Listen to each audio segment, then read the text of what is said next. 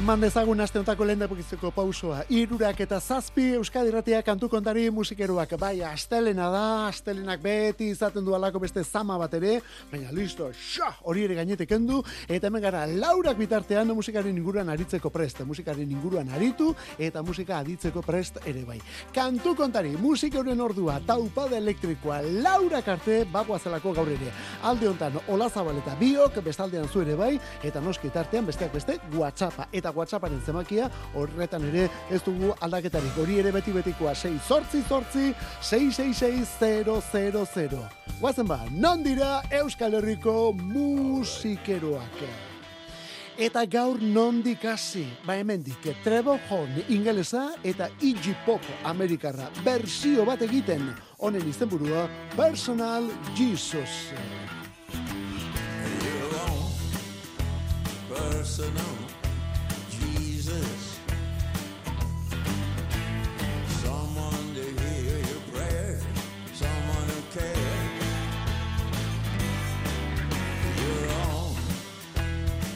personal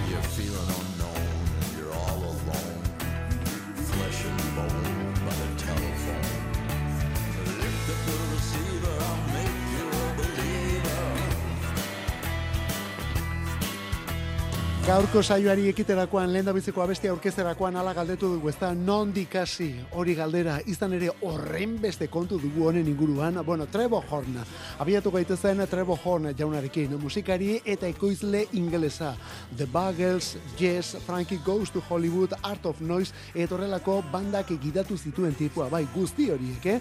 Orain, Deutsche Grammophon zigiluarekin bat eginda, Deutsche Grammophon klasiko erraldoiarekin bat eginda Trevor Horn. Eta bersio disko bat prestatu omen dute elkarrekin gainera. Azken berrogei urte hauetako pop munduko ikur bat baino gehiago moldatu dituztelako. Eta bersio gileen artean, Hornekin batera, Seal, Mark Almon, Rick Astley, Andrea Kor edo eta horrelakoak. Horien artean Iggy Pop iguana ere bai. Iggy Pop ere bai. Eta zarekin eta beste honekin gainera hau Depeche Mode taldearen izan da. Depeche Mode, Personal Jesus, bere garaian egindakoa orain 2000 eta hogeita iruan. Eta diskoa, hau dena disko batean etorriko delako, Echoes Ancient and Modern izenekoa. Oiartzunak, garai batekoak bezala, modernoak ere bai. Diskori abenduaren batean. Gauza kasi berbera esan behar, Van Morrisonen disko berriaren inguruan. Well, your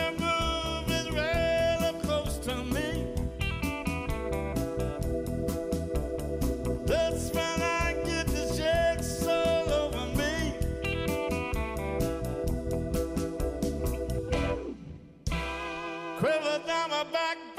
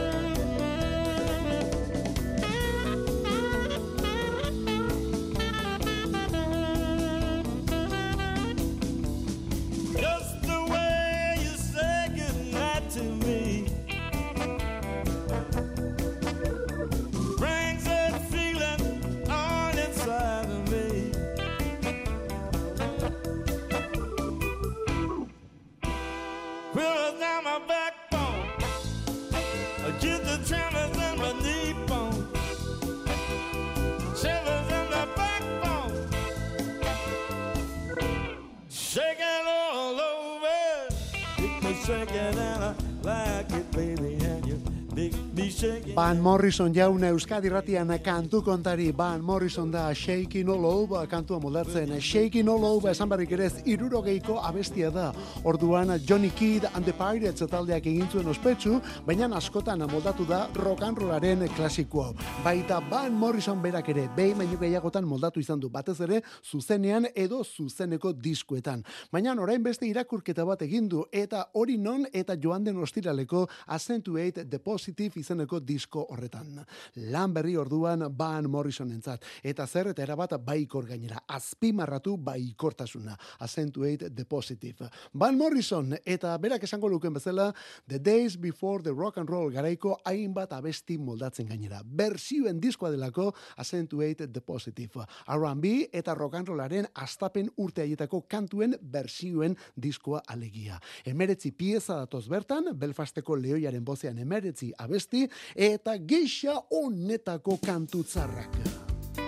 Urren honen izena, Red Seals in the Sunset. Berriz ere Van Morrison, bere bersioen disko berri berrian. Joan den ostiraletik, denon eskura, emeretzi kantu berri. Red sails in the sunset, way out on the sea. Carry my safely to me. She sailed with the darling all day I've been blue. Red sails in the sunset. I'm counting on you. Swift winds we must borrow. Head straight for the shore.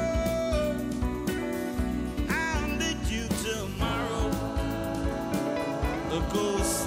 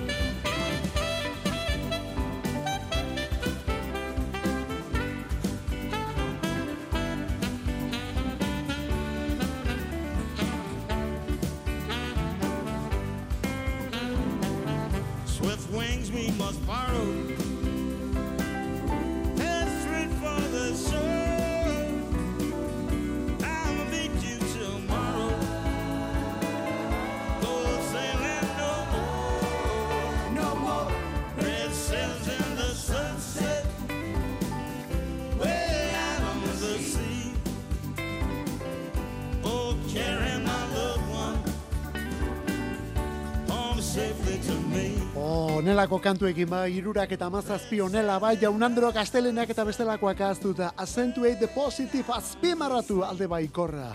Joan den ostiraleko kantu bilduma da, eta bilduma bersioen diskoa delako kasunetan. Eta horretan ari da azken urte hauetan, azken laun hauetan, Belfasteko leoia, bere aurtzaro eta gaztaroko kantuen bersio omenaldiak erakusten alegia. Orain, skiffle, R&B, rock and roll, jazz, country eta bestelako estiloetan garai bateko abestiak. Hemen jarri duguna azkenengo abintzat, Red Seals in Sunset izan da bere garaian Bing Crosby ospetsu egindako abestia. Accentuate the positive hori da Van Morrisonen berriena. Eta kontuz beste histori bat ere badugu tipo honen inguran eta abenduaren batean, abenduaren batean Moon Dance ikeragarriaren berrargitaratzea egingo duelako. Vinilo iruko itzean etorriko da hemendik aurrera orduan Moon Dance. Berriz nahastu ditu kantuak, beste soinu batekin hemendik aurrera, bestakit Crazy Love, Caravan, Glad Tidings, Into the Mystic eta tamaino horretako ere zerkiak. Van Morrison kantu kontari. Eta gu Irlandatik Eskoziara oso gustoko dugun iruko baten bila gainera. Honen izena John Fathers aita gazteak. Abestia Sink or Swim.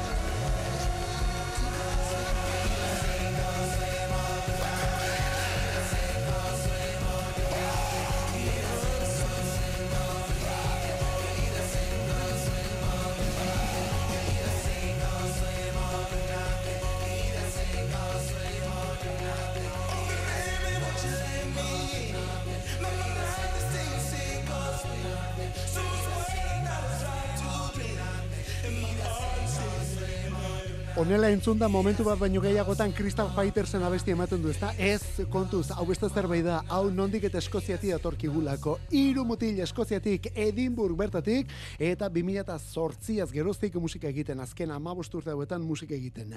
2008an eman zuten beren burua ezagutera, Tape 2 epeari esker, eta hortik aurrera beste lau album plazaratu dituzte. Berriena, aurtengo Heavy Heavy izenekoa.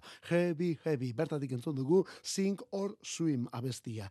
Eta egia da John Fadersen lan denek izan dutela harrera oso na, bai publikoaren partetik eta baita kritikaren partetik ere, baina heavy heavy bielrienarekin, lan berri honekin marka guztiak apurtzen ari dira. Beste inork inoiz egin duena lortu dutelako. Hirugarren aldiz irabazi dutelako urteko diskorik onenaren saria iru diskorekin hori orduan. Lautatik irurekin, eh? Aurretik 2008an tape tourekin egin zuten, gero 2018an kokoa sugarekin, eta orain zer, eta heavy, heavy mundial honekin. Esan bezala, taldearen izena John Fathers. Noel Gallagher's High Flying Birds, abesti berria Council Skytik. Remember the dream that you're keeping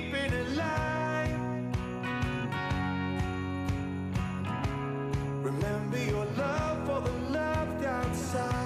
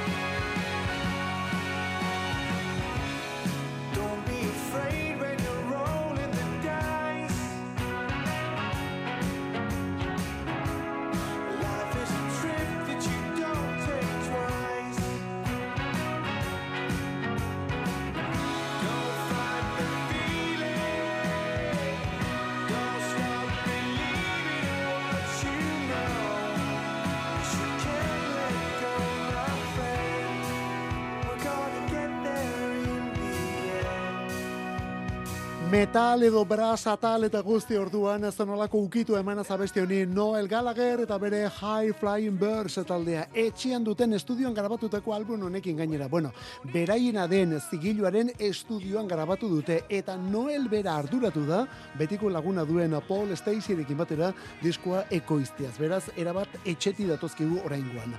Bost single edo aurrerakin utzi zituen Council Skies izeneko diskonek, aurtengo kantu bildumonek, eta joan den ostiralean zeigarren eta ezberdinena eraman dute disko txikira. We are gonna get there in the end izenekoa bukeran baldin bada iritsiko gara behar den lekura orduan. Bueno, kantu aparta, videoklip eta guzti kasu honetan, eh? Eta pandemia garaian idatzia omen da, pandemia garaian idatzia eta horretxagatik mezu baikorra gainera. Gaur ere astelena da, gaur ere baikortasunaren inguruan mezu guztiak behar ditugu, eh? Ze pandemia garai hartan ere denak ez zirelako nahiko izan, ez da pentsatu ere. Bueno, kontua kontu, abesti berriarekin Noel Gallagher's High Flying Birds eta onelako kantu tzarrean gainera.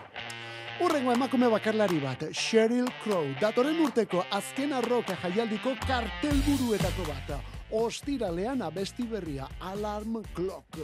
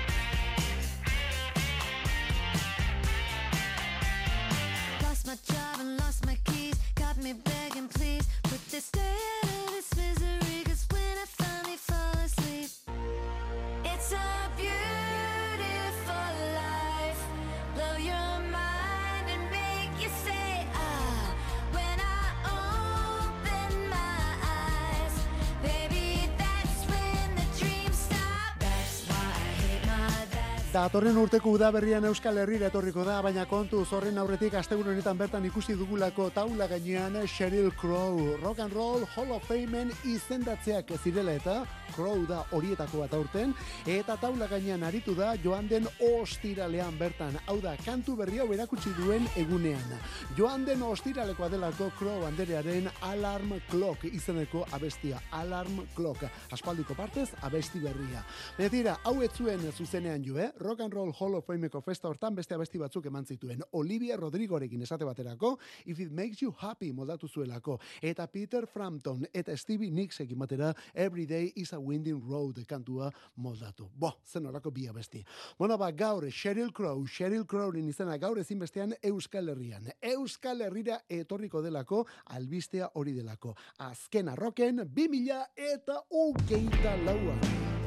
Ez da bera bakarrik etorriko gainera, eh? Gaur kartelburuak ezagutu ditugu. Hogeita lauko azkenan Sheryl Crow eta berarekin batera Queens of the Stone Age Arde Bogota horiek plater nagusiak. Eta gero gisa honetako perlak ere bai. Irlandatik Glenn Hansard jauna. I'm bearing with, laying low, saving my strength now. Those who need me the most.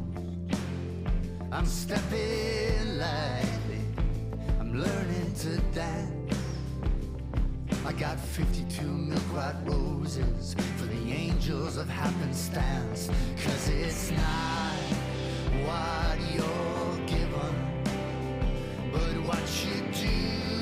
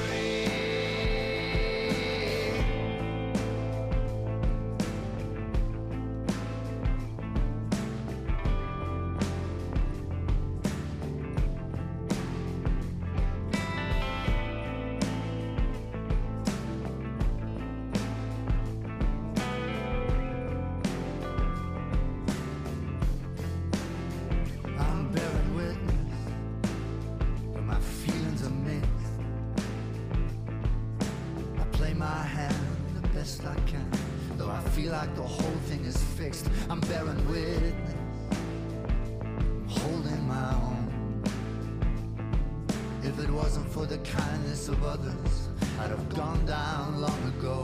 I'm bearing witness, chipping away. Used to be you could fall behind. Used to be you could make a mistake. And it's not what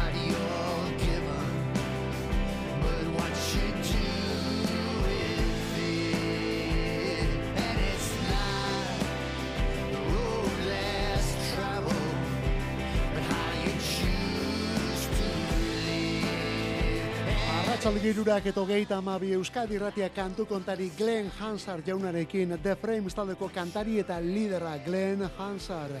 Baina tira, bakarlari ere badabil mutilau eta bakarlari alako ukitu folki bat ere hartzen du gainera.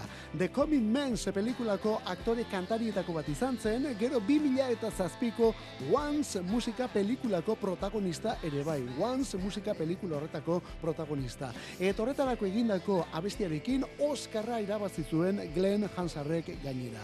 Bakarlari bost album plazaratu dituelako. Bost album bakarlari modura berriena, aurtengo urriaren ogeiko All That Was East is West to Me Now izenekoa. Askotan ekarri izan dugu hori, ona kantu kontarira. Eta hor dator, Birin Witness izeneko pieza mundial hau.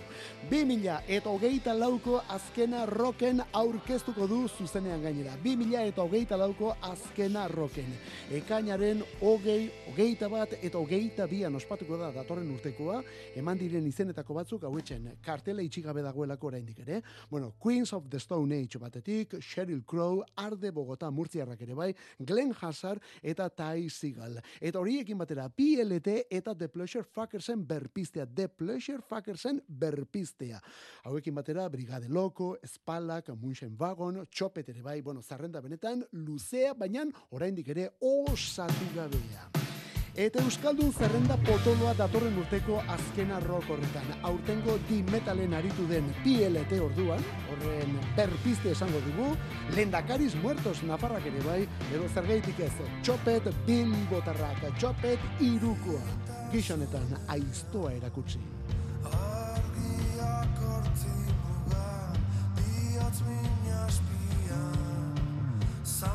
hortzi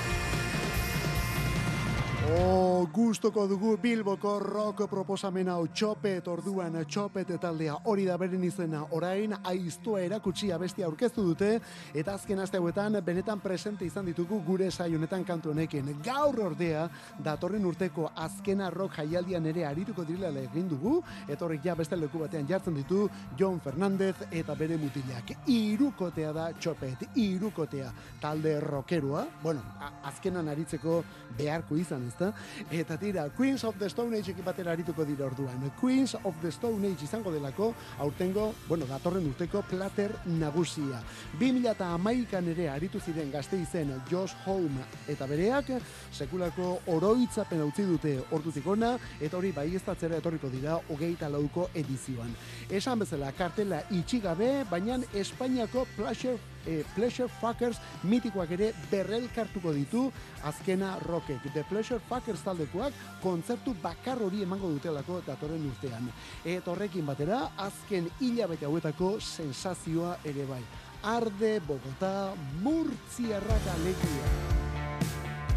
Arde Bogota taldeko kantari eta liderra Antonio García hemen El Temblor honetan Dorian Bartzelonako taldeari laguntzen. Denak zuzenean liceutik. De donde nadie vuelve,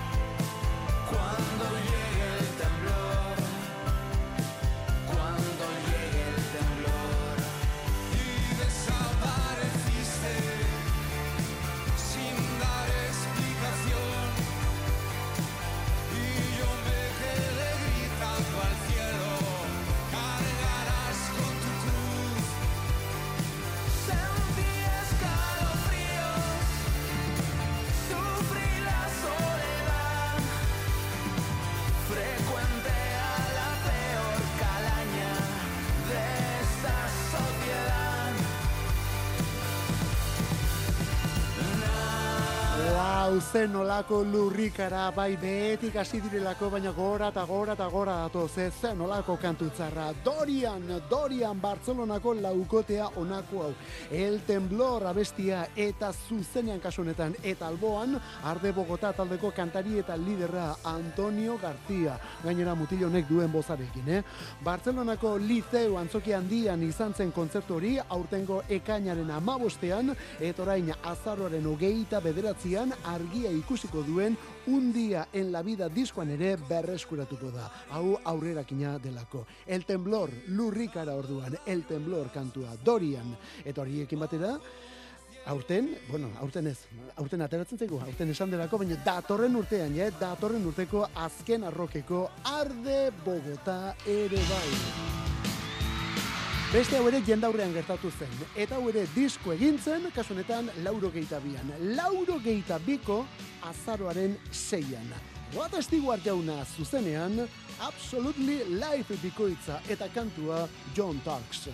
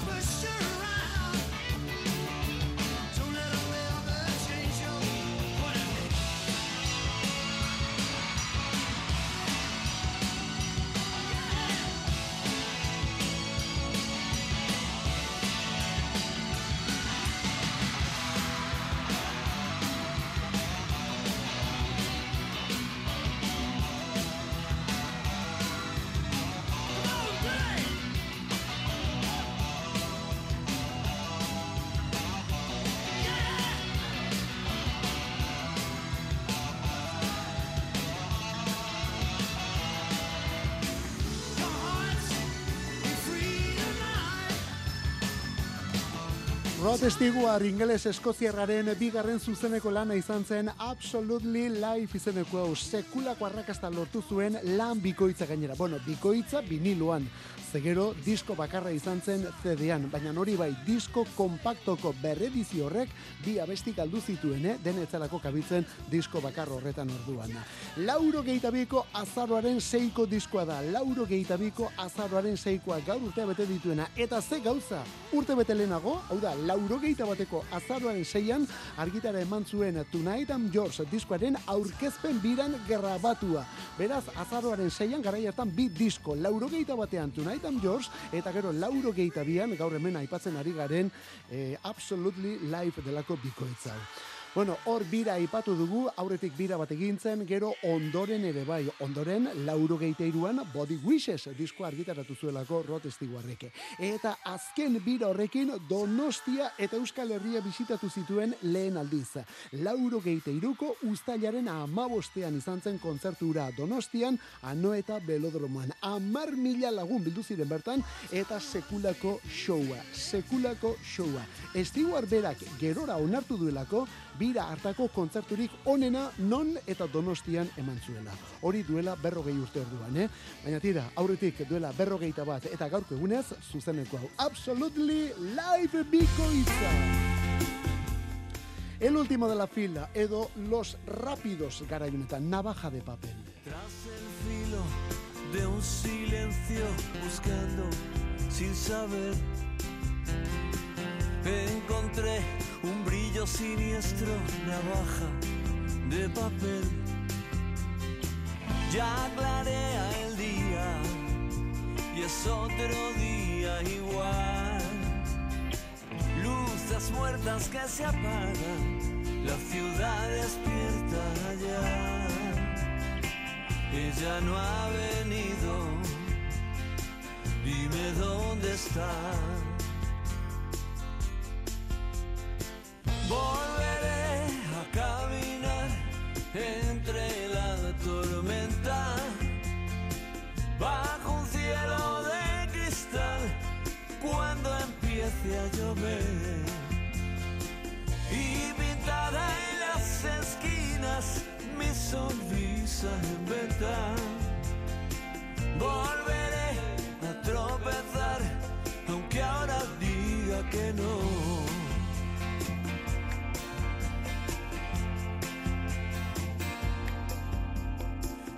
El filo de un silencio, buscando sin saber encontré un brillo siniestro, navaja de papel, apretando los dientes, temblando al preguntar. No es mi noche, mala suerte, no tengo nada más. Ya puedes largarte, da gracias a Dios. Volveré a caminar entre la tormenta. Bajo un cielo de cristal cuando empiece a llover. Y pintada en las esquinas mi sonrisa volveré a tropezar aunque ahora parezca que no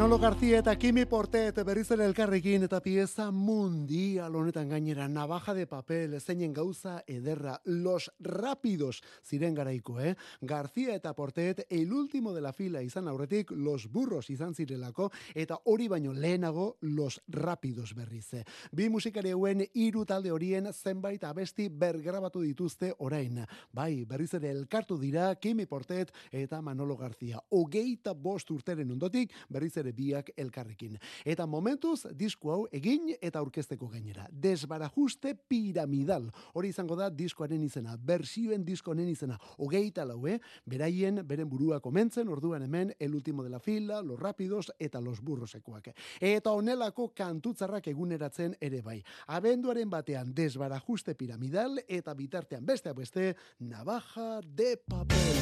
Kantu kontari. Musikarik ez dadila falta Euskadi erratiko arratsaldeetan. Ordubeteko saioa proposatzen dizugu astelenetik ostiralera, iruretan hasi eta laurak arte. Eta gero, edozein momentutan podcastetan berreskuratzeko aukera. Kantu kontari. Euskadi erratia.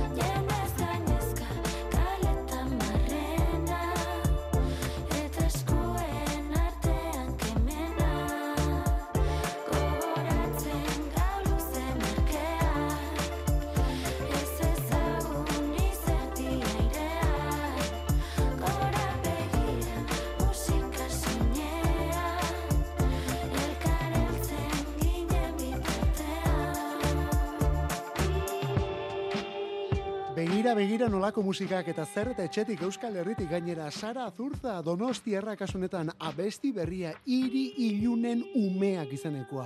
Ostiraleko singela da eta neska gazte eta benetan mugitu honen urrengo jauzia ere bai. Sara Azurza 2018ko The Orain diskoarekin ezagutu genuelako. Handik aurrera soinu eta proposamen ezberdinak erakusten aritu den neska da Sara Azurza. Lehen da bizi balada eta horrelakoekin esango dugu, baina tira denborak aurrera egin duen eran dantzagarriago eta soulago batez ere. Baita hiri ilunen umeak kantu berri honetan ere gaur egungo soul honetan esango dugu. Ez dakit Arlo Parks euskaldun bat izango balitz bezala, eh? Jon Agirre Zabalagak grabatu eta ekoiztuta abesti berriarekin Sara Azurza.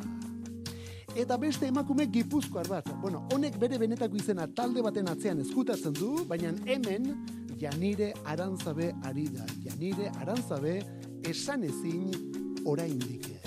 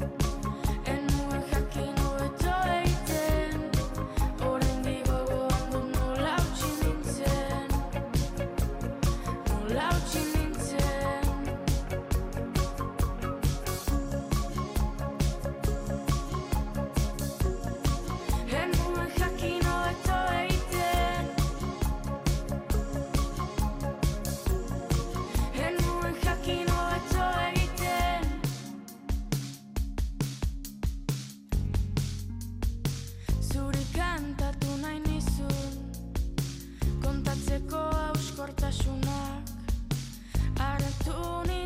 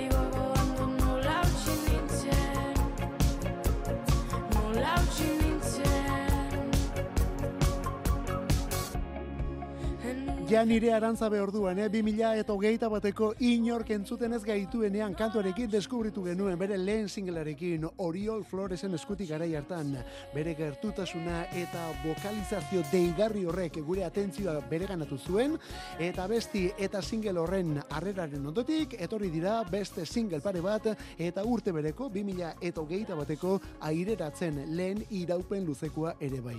Beti esan ezin izenpean, esan ezin. Orain abesti berria eta urrengo diskoaren iragarpena. Lehen da bizi, bera zelako esan ezin. Orain ordea laukote bat ere osatu du bere inguruan. Ja nire arantzabe, kantu berria, oraindik izenekoa. Eta errematea, Moxal, Gernikatik, audienz taldean ezagutu genuen Hanot Mintegi. Azken aldionetan, Moxal izenpean Hanot. Pozau ezin kantua eta berarekin batera bestionetan Anari eta Aitor Etxebarria.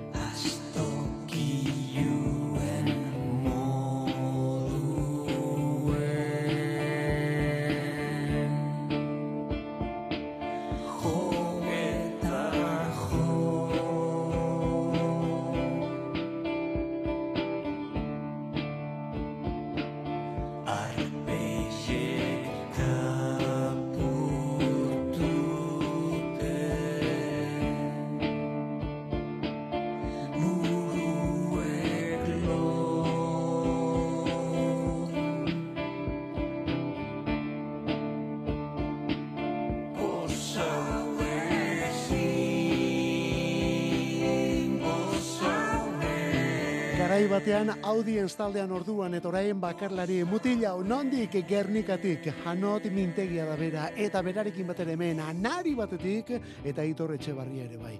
Ba begira, abestiaren izena pozau ezin ez da pentsatu ere. Eta honekin hartzaldeko laurak bitartekoa hau gaur ere kantu kontari izan delako. Alde hontan nola zabaleta biok, bestaldean zure bai, eskerrik asko gaurko mezuengatik ere. Bagoaz, bier berriz bueltan, ondo izan, zauri jurari bili. Yeah.